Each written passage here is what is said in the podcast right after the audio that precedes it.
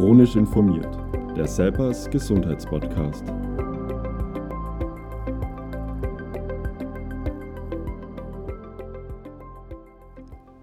Hallo, ich freue mich, dass Sie heute bei unserem Podcast dabei sind.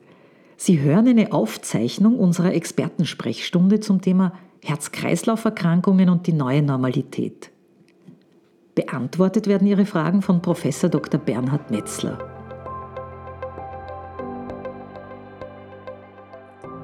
Herzlich willkommen zu unserer heutigen Expertensprechstunde, heute zum Thema Herz-Kreislauf-Erkrankungen und die neue Normalität. Schön, dass Sie dabei sind und vielen Dank für die vielen Fragen, die Sie uns geschickt haben. Wir könnten zwei Expertensprechstunden damit abhalten. Wir werden versuchen, so viele Fragen wie möglich davon zu beantworten. Und äh, der Experte, der die Fragen beantworten wird, ist Herr Professor Bernhard Metzler. Er ist äh, Kardiologe, ist in, an der Universitätsklinik für Innere Medizin 3 in Innsbruck tätig und hat seine Schwerpunkte im Bereich Behandlung von Herzinfarkten und Herzinsuffizienz und ist außerdem President-elect der österreichischen Kardiologischen Gesellschaft. Das heißt, er ist der zukünftige gewählte Präsident der Gesellschaft. Herzlich willkommen, Herr Professor Metzler. Schön, dass Sie sich Zeit nehmen konnten und äh, unsere Fragen beantworten. Ja, danke für die Einladung und die nette Einführung. Sehr, sehr, sehr gerne. Ähm, wir reden so viel über die neue Normalität. Was heißt die Normalität oder die neue Normalität im, im Krankenhaus an einer Kardiologie? Ist die bei Ihnen schon angekommen? Äh, merken Sie etwas von den Lockerungsmaßnahmen? Wie tut sich der Alltag so bei Ihnen? Die neue Normalität im Krankenhaus, die hat die letzten Tage wieder angefangen. Und zwar ist es so, dass wir wieder angefangen haben, den normalen Routinebetrieb aufzunehmen. Allerdings mit den Einschränkungen, dass man äh, natürlich Masken trägt, dass der Abstand in den Warteräumen der Patienten und in den Behandlungszimmern größer ist, dass einfach zusätzliche Sicherheitsmaßnahmen jetzt alltäglich geworden sind.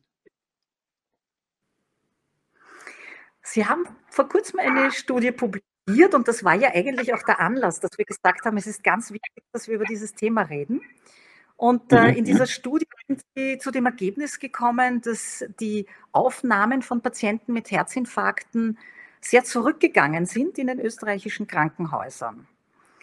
Wie sind Sie überhaupt auf die Idee gekommen, diese Studie zu machen? Und äh, wenn Sie uns kurz erzählen können, worum es in dieser Studie gegangen ist. Mhm. Uns ist Anfang März aufgefallen, dass deutlich weniger Patienten mit Herzinfarkt in der Klinik äh, aufgenommen worden sind. Das war zuerst eine lokale Beobachtung in Innsbruck.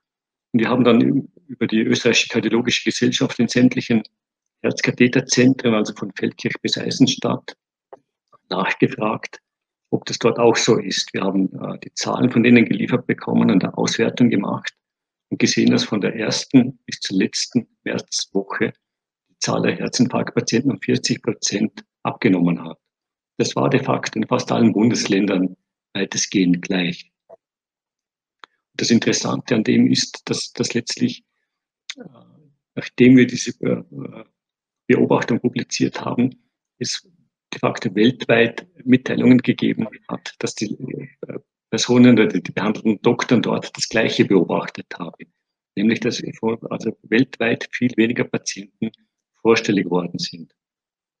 Und die, wahrscheinlich ist es so, dass das nicht weniger Herzinfarkte passiert sind, sondern dass viele Patienten mit dem Herzinfarkt schlicht und einfach nicht äh, ärztliche Hilfe aufgesucht haben. Ist das im Augenblick auch noch so, die Situation jetzt schon etwas entspannt oder äh, stellen Sie fest, dass es im Augenblick immer noch weniger Aufnahmen gibt, äh, was Nein, das, das hat seit ungefähr, ja, das hat seit uh, ungefähr zehn Tagen wieder deutlich angezogen, mit dem, dass diese Ausgangs- oder Beschränkungen letztlich gelockert worden sind, ist die Zahl der Infarkte wieder deutlich angestiegen. Also wir sind mittlerweile wieder auf dem üblichen de facto halt Monats- oder Jahresschnitt dieser Rückgang war de facto ganz klar korreliert mit, mit den, mit den Beschränkungen, die, die es österreichweit gegeben hat. Allerdings hat es diese auch in anderen Ländern gegeben und dort äh, war das auch zeitgleich zu beobachten. Mhm. Wir hören immer wieder, dass Patienten im Augenblick immer noch zögern, eine Notfallnummer zu wählen oder ins Krankenhaus zu gehen.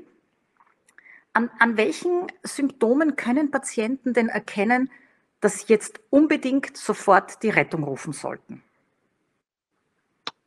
Der typische Schmerz beim Herzinfarkt ist ein Druckschmerz. Drückende Schmerzen hinterm Brustbein. Der kann ausstrahlen in den Rücken, in die Schulter, in den linken oder rechten Arm. Aber das, wie gesagt, das Klassische ist ein, ein Druckgefühl. Patienten sagen oft, sie hätten das Gefühl, man wird den Brustkorb mit einem Schraubstock einschrauben oder ein Elefant wird auf der Brust stehen. Das ist der typische klassische Herzinfarktschmerz. Der wird aber nicht immer so klassisch, wie es eben im Lehrbuch steht, wahrgenommen. Es können auch äh, Brustschmerzen ohne diesen klassischen Druck sein, mit Übelkeit, Kaltschweißigkeit oder auch nur Atemnot. Das ist in der letzten Zeit natürlich das Schwierige, dass man, wenn man diese vermeintliche Covid-Erkrankung hat, die, die Lungenentzündung ist, man diese Atemnot, die man dort natürlich zwangsläufig auch hat, eventuell auch mit einem Herzinfarkt verwechseln hat können. Das ist eine der Vermutungen von uns, warum weniger Menschen mit, mit Herzinfarkt vorstellig geworden sind, weil ein, mutmaßlich ein gewisser Teil die Schmerzen einfach äh, falsch eingeschätzt, falsch zugeordnet hat. Kann sich ein Herzinfarkt auch frühzeitig ankündigen und an welchen Veränderungen kann man so etwas abschätzen? In diese Richtung geht die nächste Frage, die wir von einem Patienten bekommen haben. Sehr, sehr verehrter Herr Professor Metzler, hatte vor zehn Jahren einen Hinterwandinfarkt und habe fünf Stents bekommen. Ich gehöre zu jenen Menschen, die keine Vorwarnung bei einem Infarkt haben, wurde mir damals in der Reha gesagt.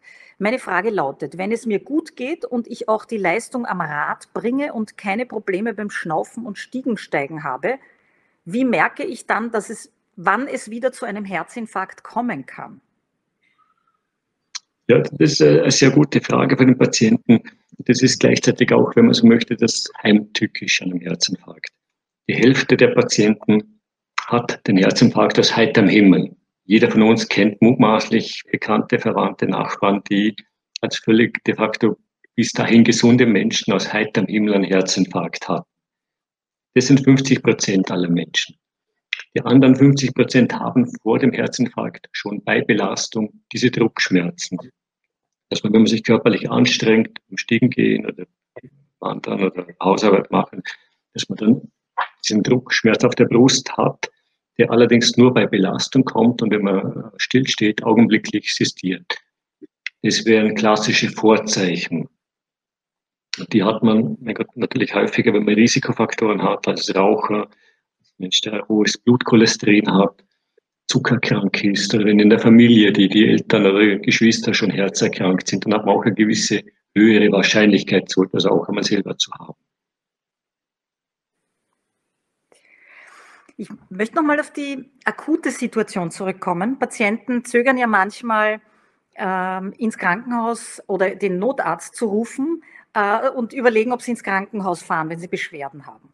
Warum ist es unbedingt wichtig, wenn man das Gefühl oder die Sorge hat, dass man einen Herzinfarkt gehabt hat, die Rettung anzurufen und sich nicht in ein Taxi zu setzen und ins Krankenhaus zu fahren? Das Wichtigste ist zum einen, so schnell wie möglich den nächsten Doktor, das nächste Krankenhaus aufzusuchen. Das letztliche Rettung natürlich ein Schutz ist, dass wenn man eine Komplikation hätte, ein Herzstillstand, sozusagen was sein kann im Rahmen des Herzinfarktes, dann ist man natürlich in, in der Rettung ja, besser betreut, wie wenn man mit dem Taxi fährt. Aber das, das letztlich das Wichtigste ist, so schnell wie möglich ärztliche Hilfe aufsuchen. Das ist deswegen wichtig, weil mit jeder Minute, wo der Herzinfarkt länger dauert, mehr vom Herzmuskel abstirbt. Und, dann der Teil des Herzmuskels, der dann abstirbt, abgestorben ist, ist, ist äh, so geschädigt, dass er sich nicht erholen kann. Ja, deswegen ist jede Minute sehr wichtig, die man hat, sich verkürzt und schneller in Therapie kommt. Wenn, wenn man jetzt die Rettung gerufen hat, gibt es etwas, das man speziell berücksichtigen sollte, tun sollte, während man auf die Rettung wartet? Können Angehörige in dieser Situation etwas tun und wenn ja, was? Ich glaube, das Wichtigste in dem Moment, wo die Rettung äh, auf dem Weg ist, das ist in Österreich sind das ja wenige Minuten. Das ist der, äh, von West bis Ost, Nord und Süd. In dem Moment, wo man Notruf aktiviert, bis die, die, der Notarzt oder die Rettung äh, bei einem ist, vergehen wenige Minuten. In diesen wenigen Minuten, glaube ich, kann man außer warten und hoffen, dass jetzt da nichts passiert. Ich glaube jetzt nicht, nicht viel machen, außer die Ruhe zu bewahren und halt ja, diese paar Minuten zu überbrücken. Also ruhig bleiben. Okay. Ähm, wir haben sehr viele Fragen bekommen äh, in Richtung Covid-19 natürlich, wie sich Covid-19 auch auf das Herz auswirkt. Welche Auswirkungen können auftreten und warum ist das Herz auch mit betroffen oder kann auch mit betroffen sein bei einer Erkrankung mit Covid-19? Ja, an sich eine komplizierte Frage ist äh, deswegen kompliziert, weil man viele Dinge nicht genau weiß. Was man weiß, ist, dass eine Entzündung, eine Lungenentzündung in dem Fall, insgesamt äh, die, die Entzündungszellen im ganzen Blutkreislauf aktiviert. Diese entzündeten äh, weißen Blutkörperchen natürlich äh, einen Herzinfarkt begünstigen können. Das ist aber jetzt nicht ganz speziell nur auf Covid, sondern ist bei jeder Entzündungserkrankung so. Und was besonders an Covid ist, ist, dass es sehr starke, sehr, sehr, äh, sehr starke Lungenentzündungen sind, die, die über den Umweg natürlich das, der, das Herz, das letztlich mit Herz, Lunge und Kreislauf natürlich zusammenhängt, massiv belasten können. Deswegen sind diese Patienten, die, wie wir in den letzten Wochen in den Nachrichten immer gehört haben, diese halt Elternpatienten mit Vorerkrankungen, die schon Herz-Kreislauf-Vorerkrankungen haben, natürlich die, die, die, äh, die Hauptrisikogruppe sind und die, die durch äh, eine Covid-Erkrankung natürlich äh, deren Herz besonders belastet bekommen. Das liefert mir auch das Stichwort für die nächste Frage, nämlich Risiko. Viele Patienten wollen wissen, wer ist jetzt ganz konkret gefährdet äh, jetzt heißt es immer, dass Herz-Kreislauf-Patienten auch zur Risikogruppe gehören. Die Herz-Kreislauf-Erkrankungen sind aber doch sehr breit. Wer oder welche äh, Herz-Kreislauf-Erkrankungen ganz konkret sind denn mit einem höheren Risiko behaftet? Und da haben wir jetzt auch äh, ein paar Fragen dazu. Ich habe eine mikrovaskuläre Angina pectoris, zähle ich in Bezug auf Corona als Risikopatientin. Zudem habe ich eine Fettstoffwechselstörung und Psoriasis-Arthritis. Dafür nehme ich Immunsuppressiva ein. Eine andere Patientin oder Patient will wissen, äh, bin ich mit einer supraventrikulären Herzrhythmusstörung auch Risikopatient? Und äh, eine andere Frage geht in Richtung, gehöre ich mit einer mechanischen Herzklappe auch zur Risikogruppe? Können Sie uns erhellen? Wer, wer gehört jetzt zur Risikogruppe? Gibt es da auch Unterschiede, wer besonders gefährdet ist und wer sich ähm, weniger Sorgen machen muss? Zur klassischen Risikogruppe gehören Patienten mit, die schon einen Herzinfarkt hatten oder die Diabetes, also Zuckererkrankung haben oder einen hohen Blutdruck oder eine Herzpumpschwäche. Das sind die klassischen Risikofaktoren, einfach weil das Patienten sind, die schon deutliche Vorerkrankungen haben. Was ungefährlich ist, sind supraventrikuläre Tachykardien. Das heißt, für die äh, Menschen, die zuhören und das selber nicht haben oder diesen Fachbegriff vielleicht nicht kennen, es sind anfallsartig auftretende, sehr schnelle Pulsschläge. Können ein paar Minuten oder eine halbe Stunde anhalten. Das wird von den Menschen oft für, als sehr unangenehm empfunden ist aber, wenn man so will, völlig ungefährlich. Also dem kann man nicht sterben und das ist nicht, nicht der notarztpflichtige oder sonst gefährliche Erkrankung. Es wird aber unangenehm, einfach weil der Puls so, so schnell schlägt, wahrgenommen. Aber ist nicht die Risikogruppe in dem Fall. Die zweite Patientenanfrage mit, mit Zustand nach künstlicher Herzklappe. Das wäre jetzt in dem Fall auch nicht eine klassische Risikogruppe für Covid-Erkrankungen. Mhm. Das Risiko bezieht sich das auf die Infektionsgefahr oder auf einen schwereren Verlauf oder auf beides? Eigentlich aber auf beides. Und letztlich hat der, der, der leichte Verlauf ist ja bei den jungen Menschen haben de facto fast alle, man weiß nicht genau warum, die haben fast alle einen milden Verlauf. Und die, die schweren Verläufe haben de facto fast ausschließlich ältere und vorbestehend kranke Menschen.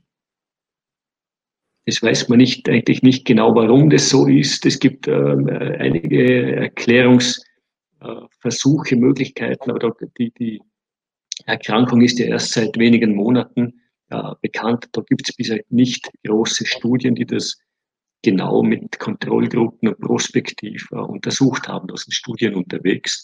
Das wird sicher Laufe der nächsten maßlich wenigen Monaten wird man über diese Erkrankung viel mehr wissen, wie man zum heutigen Zeitpunkt darüber weiß. Aber noch einmal einfach mit dem, dass äh, ja? Entschuldigung, ich habe es unterbrochen. Mit, mit, mit, mit dem, äh, dass es einfach eine, eine neu aufgetretene Erkrankung ist, die, die Ende 2019, Anfang 2020 erst äh, de facto erstmalig beschrieben worden ist, sind noch nicht eben halt große Studien bekannt, wo man das genauer wissenschaftlich analysiert hat und außer äh, einfachen Einzelfallbeobachtungen und so weiter äh, noch nicht allzu viel bekannt ist. Was schätzen Sie, wie lange dauert es, bis man dann schon konkretere Aussagen machen kann? Ist das eine Frage von Monaten oder von Jahren? Über die Herz-Kreislauf-Beteiligung, über die Risikogruppen, glaube ich, wird man im Laufe dieses Jahres sehr viel Neues äh, erfahren. Wir haben selber da einige sehr gute Studien, zum Teil die eine, die wir vorgesprochen haben, schon, schon publiziert, andere sind eingereicht zur Veröffentlichung. Da wird weltweit zurzeit unglaublich viel geforscht und in, der, wie gesagt, äh, kardiovaskulären Beteiligung und so weiter wird man, glaube ich, sehr schnell äh, viel Neues dazu lernen können. Die Patienten wollen natürlich wissen, ob sie zur Risikogruppe gehören. Und da habe ich jetzt noch zwei Fragen in diese Richtung, nämlich von einer äh, Hypertonie-Patientin. Die eine, ab welchen Blutdruckwerten gehöre ich als Hypertonie-Patientin zur Risikogruppe bezüglich Covid-19 und warum ist hoher Blutdruck ein Risikofaktor? Oder ist er das überhaupt? Sie haben ihn vorher, glaube ich, nicht erwähnt. Das ist er schon. An sich Hypertonus ist ein Risikofaktor. Der genaue Grenzwert, ob das jetzt, mein Gott, äh, an sich ist 140 zu 90 ein Grenzwert Hypertonus, wo, wo, wo letztlich die Klassifikation des Bluthochdruckes beginnt. Ob das jetzt genau mit, äh, mit, mit dieser Definition bei dieser speziellen Patientin auch schon ist, ich glaube, da gibt es zu wenige Daten bisher. Aber der, der erhöhte Blutdruck ist einfach mit dem, dass er im, im meistens auch mit anderen Herz-Kreislauf äh, oder kommenden Herz-Kreislauf-Erkrankungen assoziiert ist, ist ein Risikofaktor. Der Mechanismus, wie das funktioniert, ist nicht bekannt. Da gibt es bisher nur Vermutungen und, und Erklärungsversuche, allerdings nicht bestätigte ja, Theorien oder Erklärungshinweise. Ich habe noch eine Frage zu einem Zustand, der sowieso ungesund ist, aber jetzt äh, mit Blick auf Covid-19-Patienten äh, auch noch mal Sorge macht. Ich habe gehört, dass Covid-19-Erkrankungen bei übergewichtigen Menschen besonders schwere Verläufe nehmen können. Stimmt das und falls ja, warum ist das so? Und ab welchem Gewicht gilt das? Jetzt bringe ich Sie wieder in Bedrängnis. Ich hoffe, äh, es gibt vielleicht da schon äh, Erkenntnisse. Nein, also zumindest äh, nicht so, dass, dass ich Ihnen genauer einen Body Mass Index oder die Gewichte sagen könnte. Die Beobachtung, die man hört und liest und die wir auch selber auf unserer Intensivstation gemacht haben, ist, und ich kann nur noch einmal betonen, man weiß nicht, warum das so ist, aber man hat es bisher beobachtet und, und letztlich zumindest in Innsbruck ist es so, dass de facto fast alle Patienten, die auf der Intensivstation sind, die einen schweren Verlauf haben, übergewichtige Männer mit Diabetes oder Vorstufe von Diabetes, Herzerkrankungen oder Hypertonus sind. Das sind de facto man möchte fast sagen, ausnahmslos die Patienten, die auf der Intensivstation sind und einen schweren Verlauf haben, der mit einer mehrwöchigen Beatmung äh, einhergeht oder einhergegangen ist, die diese schweren Verläufe haben. Es gibt ja letztlich der, das Paradebeispiel ist der englische äh, Premierminister, wenn man das jetzt so sagen darf. Wir kennen den vom Sehen, wie er aussieht, wie er, das ist der klassische Patient, der Intensivstation landet. Was empfehlen Sie denn Ihren Patienten, was sie selbst tun können, um die Risikofaktoren zu reduzieren und ihr, ihr Risiko zu verringern? Das, ich glaube, die Frage muss man zweigeteilt sehen. Das, das, das, die Risikofaktoren, die allgemeinen für Herz-Kreislauf, die sind ja unabhängig von, von Covid-Erkrankung. Übergewicht vermeiden, das Rauchen vermeiden, den Blutdruck gut einstellen. Äh, die Sachen sind ja insgesamt wichtig. Was diese Patienten aber zu der jetzigen speziellen Zeit tun können, ist einfach diese Maßnahmen von, von Händewaschen, Maske tragen, große Menschenansammlungen vermeiden, auch jetzt, wenn es wieder äh, sich die ganzen Beschränkungen sich lockern, einfach die Ansteckungsgefahr zu vermeiden. Das ist der Schlüssel zum Erfolg für die Menschen, weil sie das waschen. Das ist viel einfacher, wie die Risikofaktoren zu, äh, zu beenden oder nicht mehr zu haben. Die haben die Menschen. Ja, das Übergewicht ist ja nicht in, in zwei Tagen behoben und der Bluthochdruck ja auch nicht. Deswegen ist der andere Weg der viel sichere und, und, und uh, schneller wirksame. Mhm. Die Sorge ist natürlich auch, sich äh, anzustecken mit äh, dem Coronavirus und deswegen vermeiden manche Patienten auch zum Arzt zu gehen. Aber die Frage ist, können Sie an oder an welchen Symptomen können Patienten erkennen, dass sie möglicherweise eine Coronavirus-Infektion haben und bei welchen Symptomen sollten sie auf jeden Fall zum Arzt gehen, wenn sie den Verdacht haben, dass sie eine Corona-Infektion haben? Ich glaube, der klassische Verlauf ist dass das sehr schnell auftretendes, sehr hohes Fieber. Das ist der, der, der klassische Covid-Verlauf. Also immer so, so, so fast da der Covid-Symptom. Das klassische ist, wie gesagt, sehr hohes Fieber, das man möchte fast sagen, von einer auf die andere Minute kommt. Dass man also augenblicklich mehr oder weniger schwer krank wird. Das wäre das klassische Symptom einer Covid-Erkrankung. Die Angst beim Doktor, ich glaube, das ist unbegründet. Die, die Maßnahmen in Österreich ist, ist ein sehr, sehr gutes Gesundheitssystem. Die Menschen haben die letzten Wochen sehr viel gelernt jeder ist, ist hellhörig, die, die Schutzmaßnahmen und die Hände desinfizieren, desinfizieren zu, zu Schutzmasken und so weiter ist, ist mittlerweile so überall in, in Verwendung, dass kein Patient Angst haben muss, dass er sich beim Doktor noch zusätzlich oder eher noch ansteckt. Das Gegenteil ist der Fall. Also überhaupt äh, nicht der begründete Befürchtung. Jetzt macht, äh, die, machen die Atemprobleme manchen Patienten zu schaffen und auch Sorge. Und in diese Richtung geht die nächste Frage. Als Patientin mit Herzinsuffizienz erlebe ich häufiger Kurzatmigkeit. Unterscheidet sich diese Kurzatmigkeit von der Kurzatmigkeit, die Corona-Patienten erleben? Und wann sollte mich diese beunruhigen? Ja, nicht ganz leicht zu beantworten, die Frage. Ich würde das jetzt letztlich pragmatisch sehen, die, die Kurzatmigkeit, die die Patienten schon kennen, weil sie halt offensichtlich eine Herz- oder Lungenerkrankung vorbestehend haben, die kennen die Patienten. Das ist einfach bei Belastung, eine Kurzatmigkeit oder eingeschränkte Leistungsfähigkeit. Durch Covid ist es halt eine schwere Lungenentzündung, die, glaube ich, auch mit, mit, mit Husten und Fieber einhergeht und, und deswegen halt äh, zusätzlich als neu empfunden wird, nämlich am Land von den Patienten. Und die Patienten, die Covid überstanden haben, die haben ja also einen schweren Verlauf überstanden haben, die sind ja meistens einige Wochen künstlich beatmet gewesen. Die haben zum Teil auch anfangs noch Lungenschäden, wo man jetzt hofft, dass die mit jeder Woche, wo die äh, von der Beatmung weg sind, wieder halt sich zum Teil äh, zurückbilden können und dann was die Hoffnung ist, aber das ist bisher auch nicht, äh, einfach weil der Verlauf noch zu kurz ist, nicht bewiesen, wie viel und was sich von denen verbessern kann. Aber die Hoffnung ist, dass die Lungenfunktion durch sich einigermaßen wieder normalisiert und die Atemnot dadurch auch dann besser wird. Mhm.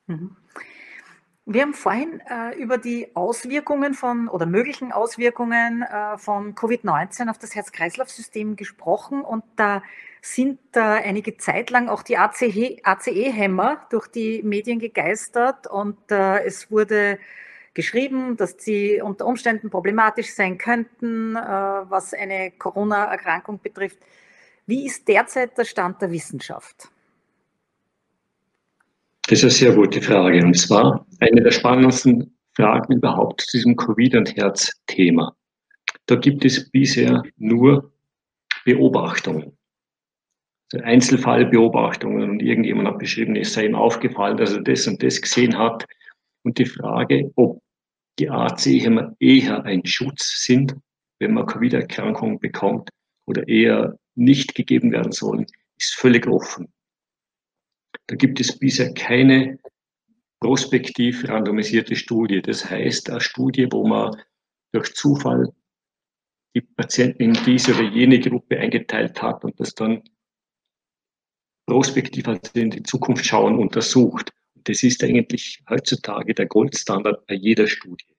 Was nicht gilt oder was, was wissenschaftlich jetzt nicht sonderlich wertvoll ist, zu sagen, man hat im Nachhinein diesen jene Gruppe untersucht und gesehen, dass es da so oder in der Gruppe so ist. Das ist meistens mit sehr vielen Fehlern, die sich da einschleichen könnten, verbunden. Und deswegen sind diese eben prospektiv randomisierten Studien, um eine gute Aussage über einen Effekt zu bekommen, de facto zwingend notwendig. So eine Studie ist äh, in Innsbruck jetzt, äh, ist in Innsbruck von also Bauer geplant und initiiert worden. Die ist in einigen Zentren in Österreich und Deutschland jetzt am Laufen. Das ist nach unserem Wissen die größte prospektiv randomisierte Studie, die diese Fragestellung, die sehr, sehr relevant ist, untersucht. Und mit dem Ergebnis dieser Studie, glaube ich, kann man dann sagen, ob AC-Hämmer gut oder schlecht bei Covid-Erkrankung sind, was zum heutigen Tag völlig offen ist. Es gibt Meinungen zu beiden Sachen, aber es ist nicht, wie gesagt, völlig offen und nicht geklärt.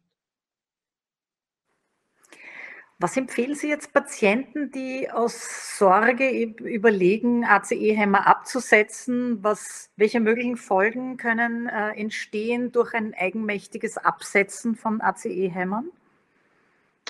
Ja, das ist an sich nicht empfohlen. Das ist weder von der amerikanischen noch von der österreichischen kardiologischen Gesellschaft ist es empfohlen, die abzusetzen. Die Empfehlung ist es beizubehalten. Die haben ja gute Wirkung fürs Herz und, und, und für die Herzschwächenbehandlung sind das sehr gute, gut untersuchte Medikamente. Und zum heutigen Tag gibt es nicht Daten, die ein Absetzen empfehlen würden. Daher gibt es auch, wie gesagt, von den Fachgesellschaften ganz klare Empfehlungen, das zum heutigen Zeitpunkt nicht zu tun. Mhm. Viele Patienten nach einem Herzinfarkt oder nach einer Herz-OP nehmen ja Blutverdünner. Jetzt gibt es äh, neue Theorien, die besagen, dass Blutverdünner sich vielleicht auch positiv auswirken können auf, bei einer Covid-19-Erkrankung. Äh, Stimmt das? Wie, wie sehen Sie das? Hat das irgendwelche Konsequenzen für Patienten, die Blutverdünner nehmen? Also zumindest nicht, nicht, hätte es nicht die Konsequenz, die Blutverdünner abzusetzen. Die, die sind ja unabhängig von Covid für Herzerkrankungen, im, im, ob, das jetzt Vorflimmern oder Patient ist, der einen Stent bekommen hat, sind, das, sind die jeweiligen blutverdünnenden Medikamente sehr wichtig und, und für die Zukunft dieses Patienten gut untersuchte wichtige Medikamente. Von der Überlegung her, dass die potenziell ein zusätzlicher Schutz bei einer Covid-Erkrankung sind, ist, äh, ich glaube, nicht untersucht, aber zumindest klinisch durchaus einleuchtend und, und naheliegend. Weil Covid ja eine Lungenentzündung ist, jede Entzündung ist, ist mit einem vermehrten thrombotischen, thromboembolischen Risiko verbunden wenn man Blutverdünnung oder einnimmt, dann ist, ist dieses zusätzliche Risiko damit sicher auch einigermaßen besser geschützt oder behandelt. Gibt es Medikamente, die Herzpatienten nehmen, die Wechselwirkungen haben könnten mit dem Coronavirus? Es gibt zum Beispiel noch eine Frage in Richtung, gibt es Erkenntnisse, wie hoch das Risiko für einen schweren Verlauf bei Einnahme von Sartanen ist? Ja, Sartane sind de facto ganz, ganz ähnliche Medikamente wie ACE.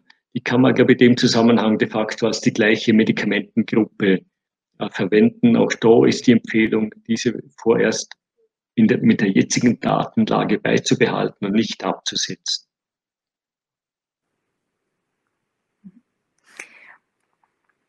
Wir haben einige Fragen von Patienten bekommen, die nicht wissen, wie sie sich verhalten sollen, wenn sie ein Herzproblem vermuten. Und Sie haben vorher schon gesagt, äh, auf jeden Fall jetzt wieder zum Arzt gehen. Äh, aber es ist immer so, die, die, die einzelnen Fragen sind da sehr unterschiedlich und ich würde Ihnen gerne vorlesen. Wenn sich meine Beschwerden verschlimmern, ich habe öfter Herzklopfen und weniger Luft bei Bewegung, soll ich zurzeit zuerst zu meiner Hausärztin oder direkt in eine Spitalsambulanz? Was empfehlen Sie da? Nein, das, äh, da kann jetzt nicht, nicht für jeden Zuhörer allgemeingültige Aussage machen. Ich glaube, das ist, das ist letztlich äh, auch, auch der, der, der, wenn man so möchte, der, der Verantwortung oder Vernunft jedes einzelnen Patienten äh, zuzuschreiben, ob, ob der das Gefühl hat, ob er, ob er eine leichte Erkrankung hat, wie er es oft vielleicht auch schon kennt und, und eben beim Hausarzt in Kontrolle sein kann. Und wenn, wenn ich glaube, ein normaler Mensch spürt ja, wenn er eine so schwere neue Erkrankung hat, die jetzt völlig neu und, und, und von den Symptomen her so schlimm ist, dass er halt Notarzt der Krankenhaus braucht. Aber im, in dem vorher geschilderten Fall, so ich das richtig verstanden habe, sind es die dieser Patientin bekannten und, und vorbestehenden Beschwerden. Und wenn die, glaube ich, davor schon so waren, kann man mit dem meistens auch besser umgehen, wie wenn etwas neu aufgetreten und neu entstanden ist, wo man dann oft halt der Patient halt nicht sicher ist, woher das kommt und wie schlimm das ist. Mhm. mhm. Die Blutdruckschwankungen beunruhigen Patienten auch immer wieder. Zumindest äh, haben wir da einiges in diese Richtung äh, bekommen und äh, eben gerade bei bei Patienten, die an und für sich gut eingestellt waren, die jetzt festgestellt haben, dass sie plötzlich einen sehr hohen Blutdruck wieder haben und der sich dann wieder normalisiert. Und das ist jetzt ähm, so ein Beispiel von einem Patienten. Und die Frage ist, wie lange soll man solche Blutdruckschwankungen beobachten, bevor man mit seinem Arzt spricht? Ist das etwas, das einen beunruhigen soll oder kann man so etwas eher auf die momentane Situation zurückführen? Ja, Im Allgemeinen ist, ist der Blutdruck immer schwankend. Letztlich, es, es, hat kein Mensch, auch kein gesunder Mensch, der äh, nicht äh, Blutdruckmedikamente nimmt, immer den gleichen Blutdruck. Das hängt davon ab, ob man, ob man äh, körperlich tätig ist oder ob man äh, Aufregung oder Emotionen oder Angst oder Streit oder was auch immer, was es im täglichen Leben gibt. Da ist bei jedem, auch gesunden Menschen, der Blutdruck kurzzeitig viel höher und geht dann wieder eben in den normalen Bereich zurück. Das Beste für Patienten, die, die Bluthochdruck haben, ist regelmäßige Selbstmessungen. Dass sie zwei, dreimal am Tag den Blutdruck messen, das dokumentieren und, und die meisten Patienten haben dann ein sehr gutes Gefühl, in welchem Bereich sie üblicherweise sind. Und wenn das jetzt durch, ich sage jetzt noch, eine Aufregung oder Angst ist, äh, dann ist das eine kurzzeitige Spitze und wenn sich die Menschen beruhigt haben, ist sind die wieder in dem Bereich, was üblicherweise sind, was ungefährlich ist. Anders ist es, wenn jetzt der Patient einfach merkt, okay, es ist zuletzt insgesamt einfach etwas höher geworden, wie es bisher war. Das wäre einfach der Zeitpunkt, wo man zum Arzt gehen sollte, um sich entweder die Dosis vom einen Medikament oder ein zusätzliches Medikament verschreiben lassen. Mhm. Sie haben vorher angesprochen, dass ähm, in den Krankenhäusern auch einige Schutzmaßnahmen getroffen werden, natürlich, damit die Patienten sich nicht anstecken und äh, sich schützen können. Wie schaut es denn mit dem Ablauf in den Krankenhäusern aus? Die Patienten wollen wissen, ob zum Beispiel Diagnoseverfahren im Moment anders laufen, der Herzultraschall oder das CT. Und wir haben da auch ähm, zwei konkrete Fragen dazu. Wenn ich aufgrund von akuten Beschwerden eine Krankenhausambulanz aufsuche, kann ich dann davon ausgehen, dass die Untersuchungen und die Behandlungen jetzt wieder so laufen wie vor der Corona-Krise? Und äh, die zweite Frage ist, werden Herzkatheteruntersuchungen genauso durchgeführt wie früher oder gibt es hier eine Veränderung und muss ich noch mit Verzögerungen rechnen?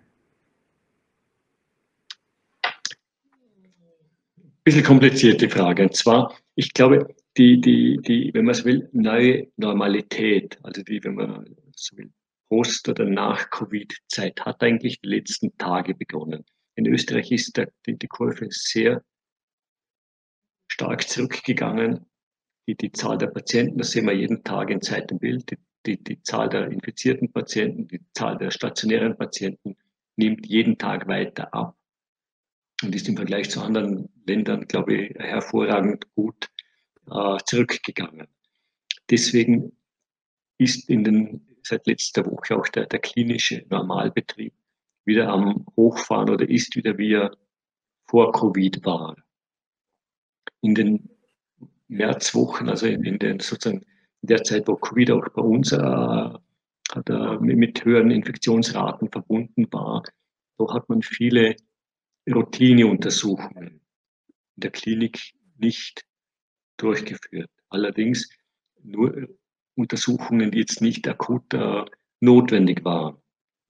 Jede notwendige Akutoperation und Akuteingriff, sei das äh, Herzkatheter oder, oder Bypass-Operationen oder solche Operationen, da ist sicher kein Patient verschoben oder nicht gemacht worden. Aber man hat Kapazitäten freigehalten für äh, wenn man jetzt so möchte, halt natürlich auch wichtige Operationen, die aber jetzt nicht akut lebensnotwendig waren. Ich, hoffe, dass jetzt niemand äh, von den Kollegen, jetzt nicht, nicht Kardiologen sind, äh, zu nahe trägt, aber es gibt, wenn man so will, chirurgische Eingriffe oder kosmetische Eingriffe oder die jetzt äh, nicht vielleicht halt angenehm sind, wenn es, wenn es ein Patient erledigt hat, aber jetzt nicht, ob jemand jetzt eine Woche früher oder später vielleicht ein Gelenk oder, oder eine kosmetische Operation gemacht bekommt, ist, ist, äh, wie gesagt, im Einzelfall ist man froh, wenn man das vorbei hat, aber nicht so, dass der dafür früher oder später mit einem schlechten Ergebnis äh, halt versterben könnte, um es jetzt ganz, ganz krass zu sagen.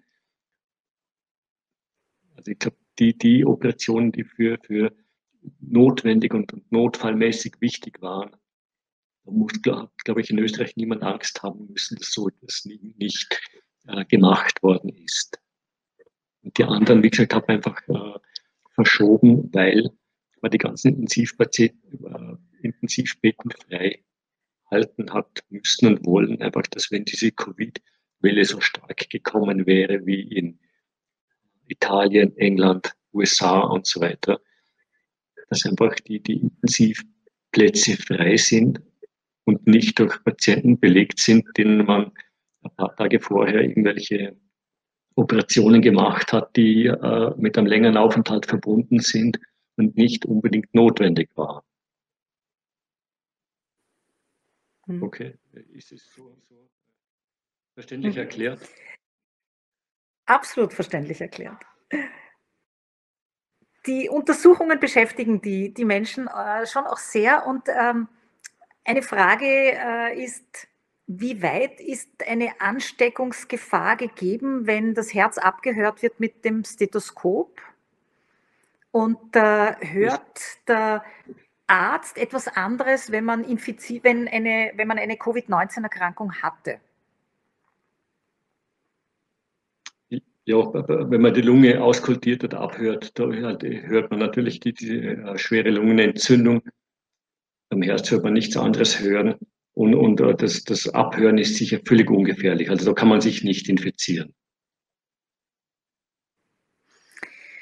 Zum, zum Langzeit-EKG haben wir auch eine Frage bekommen. Ist ein Langzeit-EKG im Moment sinnvoll, wenn sich mein Tagesablauf aufgrund von Homeoffice etc. von meinem normalen Tagesablauf unterscheidet? Wie werden diese Untersuchungen zurzeit durchgeführt?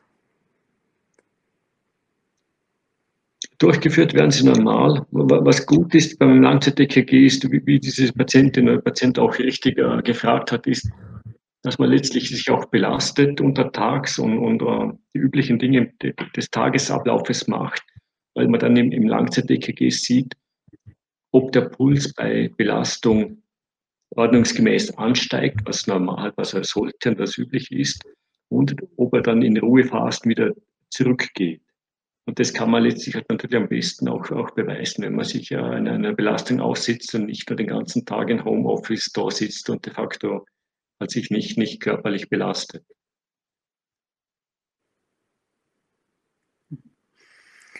Sie, Sie, haben vorher die Operationen angesprochen, die verschoben oder nicht verschoben wurden. Und wir haben da auch äh, äh, Fragen in diese Richtung bekommen, nämlich äh, meine Herzschrittmacher-OP wurde verschoben. Wie lange kann eine Herzschrittmacher-OP maximal verschoben werden oder wie lange sollte sie maximal verschoben werden? Wie hoch ist mein Risiko, ohne Therapie plötzlich einen Herzinfarkt zu bekommen? Wegen dem Herzschrittmacher, den man Fall nicht gleich eingebaut bekommt, ist nicht die Gefahr, dass man dadurch einen Herzinfarkt bekommt. Das sind zwei völlig verschiedene Paar Schuhe. Der, Herz, der Herzschrittmacher macht nur das, dass er letztlich, wenn der eigene Pulsschlag zu langsam wird, dass er den Pulstakt vorgibt. Wenn ein Patient, da gibt es auch verschiedene Stufen, warum man einen Schrittmacher bekommt. Das kann im Einzelfall ein notfallmäßiger Schrittmacher sein oder dass ein Patient einfach immer wieder zwischendurch einen etwas langsamen Puls hat. Bei so einem Menschen kann man das, ich sage jetzt nächsten Monat, übernächsten Monat planen. Es ist kein Notfall, dem Patient wird nichts passieren in der Zeit.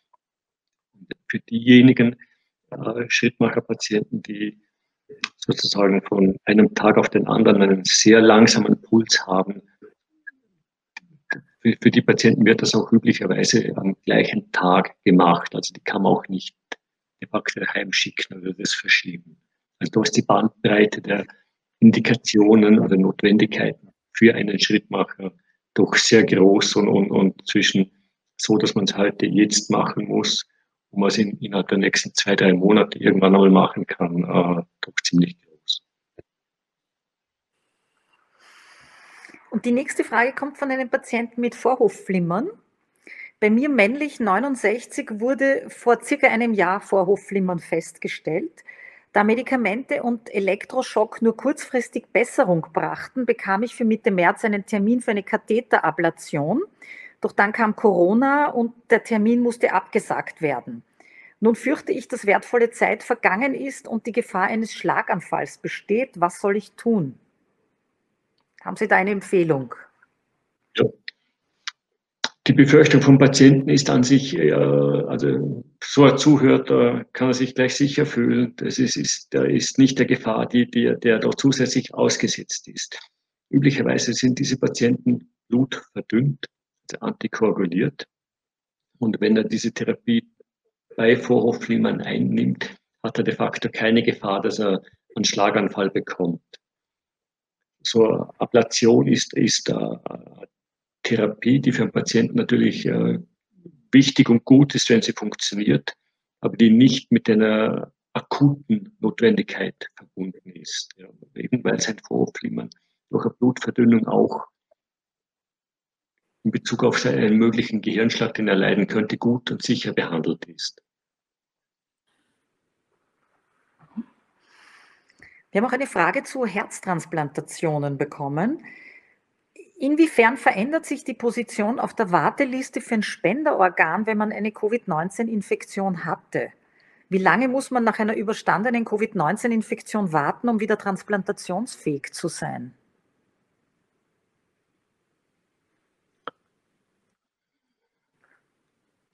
Mein Gott, äh, so ich, ich glaube, wenn ein Patient, der sozusagen auf der auf der Transplantliste steht und nur einen milden Verlauf hatte, dann ist der augenblicklich nach, nach dem milden Verlauf, der hier nur wenige Tage dauert, augenblicklich wieder transplantabel. Wenn ein Patient, der auf einer Liste steht, äh, einen schweren Verlauf hat, würde ich ehrlicherweise glauben, dass er das nicht, äh, nicht überleben würde. Ja, und im anderen Fall ist es, ist es in dem Moment, wenn er wieder gesund ist, kann er wieder gelistet und transplantiert werden. Mhm. Mhm. Einige Patienten haben sich gefragt, wie es jetzt ausschaut im Moment mit klinischen Studien. Laufen die im Augenblick ganz normal weiter? Werden neue klinische Studien zurzeit begonnen? Diese Covid-Studien, die, die es weltweit gibt, die sind natürlich, man kann man jetzt nur jetzt machen, weil es nur jetzt diese Patienten gibt. Aber sämtliche andere Studien sind weltweit angehalten, einfach weil mit den Ausgangs- äh, oder Quarantänemaßnahmen Patienten auch nicht zu Kontrollen kommen könnten und, und die Kapazitäten im Krankenhaus dadurch auch meistens nicht gegeben waren. Also das war in den letzten Wochen fast alles äh, eben auch äh, stillgestanden. Ist auch absehbar, wann, wann da wieder eine gewisse Normalität hineinkommt und diese klinischen Studien wieder aufgenommen werden? Das hängt jetzt davon ab, ob, ob es, äh, es gibt Krankenhäuser oder Universitätskliniken, die, die lokale eigene Studien haben, wo man im kleinen Rahmen halt Patienten äh, im, im Rahmen einer Studie untersucht, oder ob es weltweite Multicenter-Studien sind. Diese ganz großen Studien, wo wir in Innsbruck zum Teil auch mitmachen, die sind weltweit angehalten. Das sind meistens äh, amerikanische Studien. Und äh, mit dem, dass in, in, in einigen Ländern das letztlich nicht möglich wäre, Patienten einzuschließen, anderen schon, wird es also so Verzerrung oder Ungleichgewicht geben, dass das eigentlich zurzeit alles weltweit on hold ist. Ich glaube, ab dem Moment, wo das, wenn es, wenn es die anderen Länder auch diesen Verlauf von Österreich hätten, ich glaube, könnte man zumindest in Österreich gut wieder anfangen. Aber andere Länder wie eben USA, England, Russland, Brasilien, Spanien, Italien, Deutschland, lauter große, sehr große, wichtige Länder haben ja de facto äh, noch sehr, sehr hohe Infektionsraten und hohe Patientenzahlen, wo es, glaube ich, nicht absehbar ist, dass es äh, in, in kurz absehbarer Zeit wieder losgehen wird. Mhm. Wieder losgehen ist auch so ein Stichwort. Die, die Lockerungsmaßnahmen sind ja äh, sehr fein für, für die meisten. Risikopatienten sind aber zum Teil auch verunsichert und wissen jetzt bei manchen Dingen nicht, was das für sie bedeutet. Und wir haben da auch ein paar Fragen in die Richtung bekommen. Ich bin 65 und hatte schon einen Herzinfarkt. Die Situation scheint ja gut im Griff zu sein. Kann ich bald wieder unter Berücksichtigung der Schutzmaßnahmen einkaufen oder in ein Restaurant gehen? Und eine andere Frage geht in die Richtung, ab wann können Herzpatienten wieder gemeinsam wandern? In normalen Zeiten gehen wir wöchentlich wandern. Ist das alles schon wieder möglich? Ich glaube, das gemeinsam Wandern gehen war ja davor auch nicht wirklich äh, verboten. Wenn man im gleichen Haushalt war, glaube ich, hat man auch in den letzten Wochen ohne Gefahr wandern oder Freizeitaktivitäten machen können das ist jetzt, glaube ich, mit dem, dass die Zahlen so zurückgegangen sind, meiner Meinung nach weitestgehend gefahrlos möglich. Im, in, in der ersten Frage, Patient mit Herzinfarkt, 65 Jahre und so weiter. Dort ist die Sache ein bisschen komplizierter. Letztlich, dieser Patient ist absolute Hochrisikogruppe. Und da muss, muss man letztlich erkennen, dass das diese Quarantänemaßnahmen. Das sage ich letztlich jetzt als allgemeine Feststellung, nicht, nicht so sehr als, als kardiologisches Wissen, sondern als, allgemeinmedizinisches Wissen. Diese Quarantänemaßnahmen waren ja im Wesentlichen, um die, wenn man so möchte, etwas älteren Menschen und älteren Patienten zu schützen. Die hat man nicht gemacht, um die Schulkinder zu schützen. Die Schulkinder und die jungen Menschen, Jugendlichen und jungen Erwachsenen haben de facto fast ein nullprozentiges Risiko. Es gibt nur einzelne, einzelne Fälle auf der ganzen Welt von Kindern oder Jugendlichen oder jungen Menschen, die Covid-Erkrankung gehabt haben. Das weiß niemand, warum das so ist, aber es ist so, dass diese Menschen nicht gefährdet sind. Gefährdet sind hochbetagte, ältere Menschen mit vorbestehenden Erkrankungen.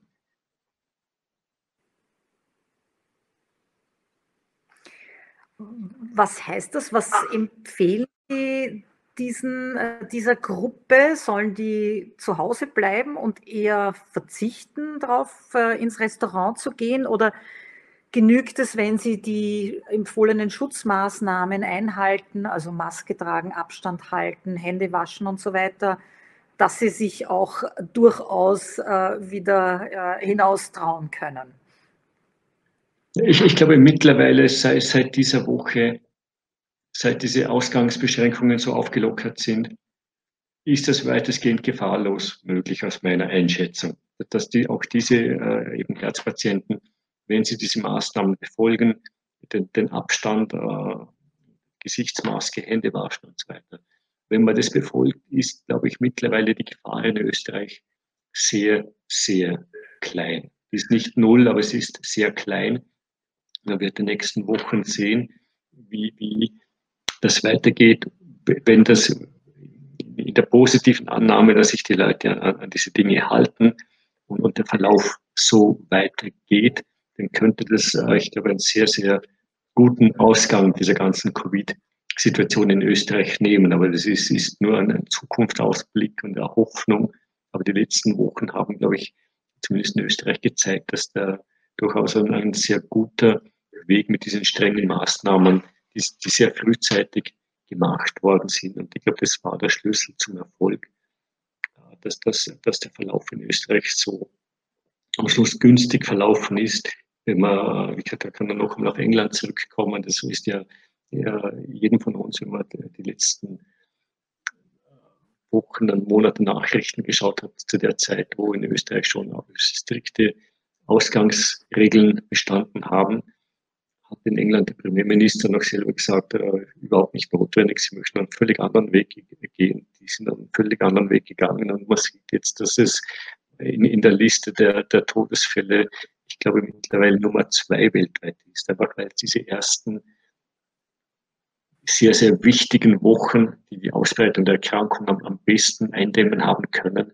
weil dieser exponentielle, das heißt, diesen sehr, sehr schnellen Anstieg der Erkrankungen, äh, der ist dort verschlafen worden und deswegen gibt es jetzt so viele Erkrankte und auch so viele Tote. Hm. Wir haben gerade über die Schutzmaßnahmen auch noch geredet und äh, die Masken werden ja immer wieder erwähnt. Äh, gleichzeitig machen die Masken manchen Patienten aber auch Probleme. Äh, und in diese Richtung geht die nächste Frage.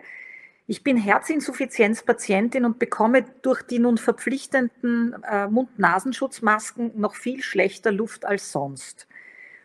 Die Maske nicht zu tragen ist aber momentan keine Alternative. Was kann ich tun? Wäre da so ein, diese Schilde, die es da gibt, eine Alternative oder was würden Sie da empfehlen in so einer Situation? Ja, mein, Gott, das ist äh, nicht einfach. Ich glaube, das Schild ist äh, zumindest ein, ein, ein Teilschutz. Ich glaube, wenn es äh, das Risiko, sich anzustecken, höher ist, also bei einer höheren Menschenansammlung, und, äh, ist sicher Maske der bessere Schutz, dass, dass eine Maske für jemanden, der schon herzinsuffizient ist, durchaus belastend ist, äh, kann ich gut verstehen. Wenn wir mit der Maske beim Herzkatheter, was zum Teil auch durchaus äh, einem schwierigen Fall mit Anstrengung und Mühe verbunden ist, also dass, dass das äh, nicht angenehm ist, dass wenn man sozusagen schon herzinsuffizient ist, kann ich gut verstehen. Ich glaube, für diese Menschen, bei dem speziellen Fall wäre wahrscheinlich die beste Empfehlung, sich, lässt sich einfach, weil diese Maske auch zusätzlich zu, zur Atemnot führt, die körperliche Anstrengung weitestgehend meiden und auch den, den Kontakt mit, mit äh, größeren Menschenansammlungen wie immer so gut wie es geht meiden. Einfach weil, weil das auch die Patienten sind, die nicht nur eben die Atemnot haben, sondern auch das allerhöchste Risiko haben, sich, wenn, wenn sie eine Covid-Erkrankung bekämen, äh, schweren Verlauf zu haben. Mhm. Wir hatten vorher über Verschiebungen gesprochen und unter anderem wurden ja auch Reha-Termine verschoben. Und äh, in diese Richtung geht die nächste Frage. Ich hätte aufgrund einer Herzerkrankung bald einen Reha-Aufenthalt. Kann ich die Reha wie geplant antreten, Wenn ja, muss ich während meines Aufenthaltes auf etwas Besonderes achten? Kann man das jetzt schon abschätzen, wann die Rehas wieder ganz normal funktionieren werden? Ich glaube, dass die demnächst auch in der neuen Normalität wieder die ganzen Rehabzentren ihren üblichen Routinebetrieb aufnehmen werden. Einfach weil die Covid-Erkrankungen so stark zurückgegangen sind. Ich glaube, das ist, wenn man so möchte, die erste Welle. Und wir hoffen alle, dass es bei einer Welle geblieben ist. Die ist sehr, sehr stark zurückgegangen. Und, und äh, deswegen ist die Notwendigkeit, dass man viele Krankenhausplätze und Betten frei hält und auch Rehabzentren frei gehalten hat. Das ist, glaube ich, im Wesentlichen vorbei. Also die Rehab-Einrichtungen werden den Betrieb demnächst wieder an, äh, hochfahren oder haben den schon hochgefahren. Die Patienten, die dorthin gehen, haben dort sich auch die üblichen äh, Masken und, und Händewaschvorgaben. Äh, unter dem, glaube ich, ist die Gefahr, dass man sich dort ansteckt, auch weil wahrscheinlich jeder Patient mittlerweile getestet nur dorthin kommt, ist, glaube ich, sehr, sehr klein. Mhm. Jetzt wollen einige Patienten auch wissen, was sie tun können, um die Zeit zu überbrücken, während sie auf die Reha warten, ob sie da auch etwas Sinnvolles für ihre Gesundheit oder Herzgesundheit tun können. Und äh, in diese Richtung geht die nächste Frage.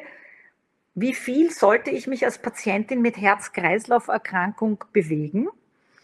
Und äh, die andere Frage, ich, ich habe mir schon lange vorgenommen, etwas für meine Gesundheit zu tun und möchte daher jetzt mehr Sport machen.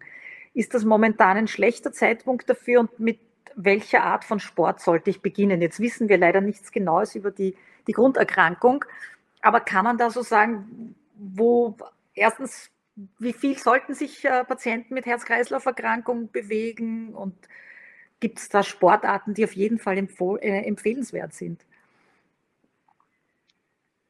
Sie haben sie angesprochen, die, die Bandbreite von, von Herzerkrankungen ist, ist natürlich äh, ein sehr breites Spektrum.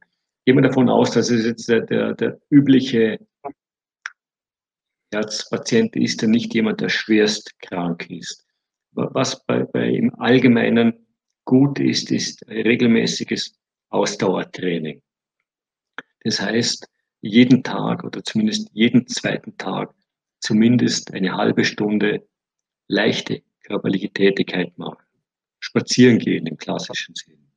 Das ist das, was für Herzpatienten de facto die, die beste, der beste Sport oder die beste Therapie ist nicht, nicht Leistungssport, nicht einmal in der Woche äh, viel laufen und äh, volles, volle, also maximale Anstrengung machen, das ist nicht gut. Das ist ungesund und unvernünftig für Herzpatienten. Das Zauberwort ist regelmäßige, leichte Ausdauertätigkeit. Also spazieren gehen, in der Ebene Fahrradfahren gehen und solche Tätigkeiten. Das, das ist der ideale Sport für Herzpatienten. Jetzt haben immer mehr Patienten auch Smartwatches und die äh, können ja, haben verschiedenste Funktionen. Unter anderem können sie den Puls aufzeichnen und das EKG zum Teil auch schon aufzeichnen. Wie sicher oder wie zuverlässig sind denn solche Aufzeichnungen und äh, kann der Kardiologe mit solchen Aufzeichnungen etwas anfangen? Ja, mein Gott, das, ist etwas ganz Neues, etwas ganz Modernes. Das ist sicher auch äh, zukunftsträchtig. Und der Kardiologe kann mit dem etwas äh, anfangen, mit diesen Aufzeichnungen. Allerdings soll man es auch nicht, nicht überbewerten.